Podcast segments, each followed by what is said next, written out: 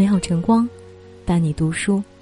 Hello，大家早上好，欢迎来到读书有范，我是冰凌。今天要跟大家一起分享的文章，名字叫做《叫醒自己，改变自己，放过自己》。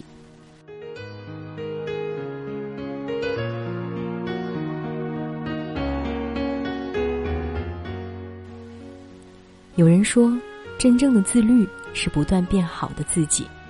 诚然如此，自律其实就是一个战胜自己的过程。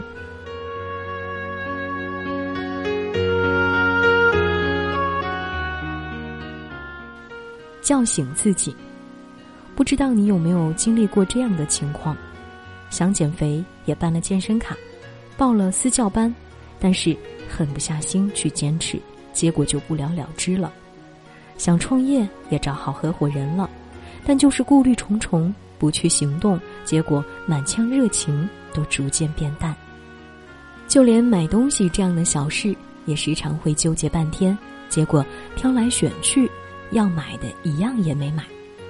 我有个朋友也这样，他一直在家做全职太太，荒废了不少原本可以提升自己的时间。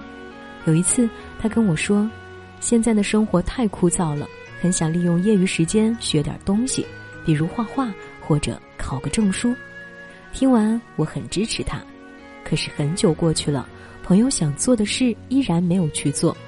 我忍不住问他为什么，他抱怨说实在太难坚持了，自己没有画画的天赋。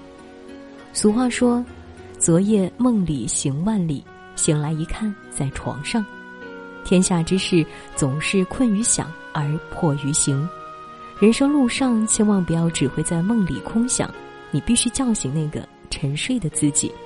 想减肥，想画画，想学外语，想考研，那就行动起来吧。唯有让自己先行动起来，步履不停，美好才会不期而至。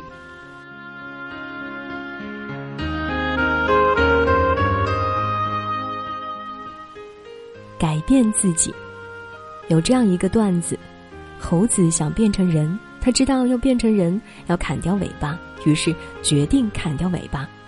但动手前，猴子被三件事情困住了：砍尾巴的时候会不会很疼？砍了后身体还会不会灵活？舍不得跟随了自己这么久的尾巴，因此到今天，猴子也没有变成人。孔子说：“君子求诸己。”小人求诸人，这个世界上任何人都无法改变你，除非那个人是你自己。改变也许会痛苦一阵子，不改变就可能痛苦一辈子。一天，卖花的小姑娘送了乞丐一朵玫瑰，乞丐回家后把玫瑰插在一只玻璃瓶里，可他看到玻璃瓶很脏的时候，他开始想：这么漂亮的玫瑰怎么能插在这么脏的玻璃瓶？于是，乞丐将玻璃瓶擦干净。擦完后，他环顾四周，房间又脏又乱。他又开始想：漂亮的玫瑰和干净的玻璃瓶，怎么能在这么脏乱差的房间？于是，乞丐收拾了房间，还破天荒去洗了澡。洗完澡，看着镜子里焕然一新的自己，乞丐想：这样年轻帅气的人，怎么会是乞丐？于是，乞丐第二天出去找了一份工作。慢慢的，乞丐在事业上越做越好，最后竟取得了不凡的成就。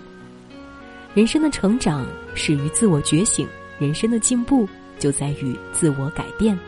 改变自己，才会走上坡路。改变也许会是一个漫长痛苦的过程，然而不经历这个过程，你永远不会知道自己可以有多好。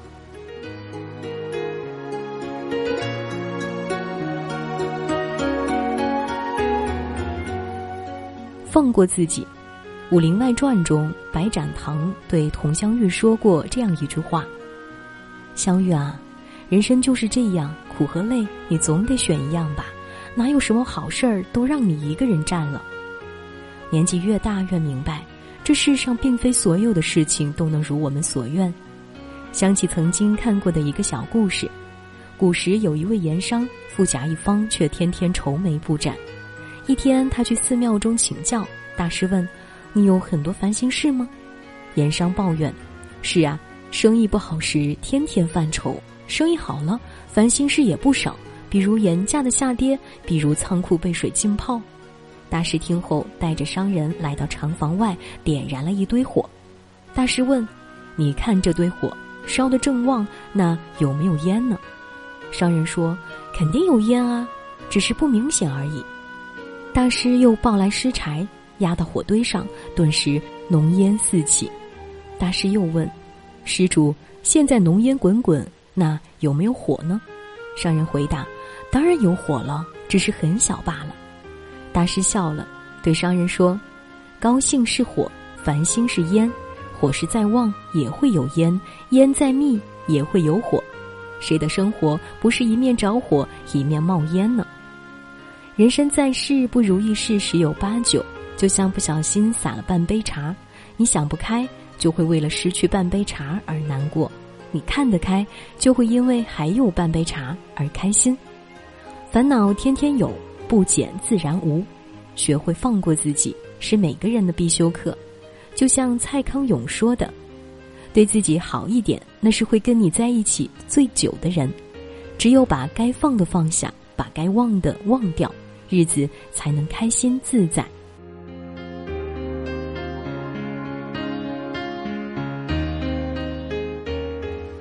曾听过一句耐人寻味的话：除了天降大灾和突行大运，人生百分之九十的道路其实都是被自己决定的。人生在世，也许会遇到很多无奈和挫折，能帮助你的只有那个努力的自己。点个再看。叫醒自己，改变自己，同时也学会放过自己，活出自己最想要的样子。梦的结伴，心的无暇，豆蔻枝头绽放芳华，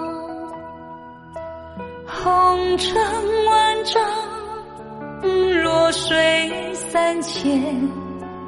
只想找寻那一个他，蓝色裙子，白色月牙，坐在岸边唱到沙哑。玫瑰的刺，梅花的冷，只想等到一颗。心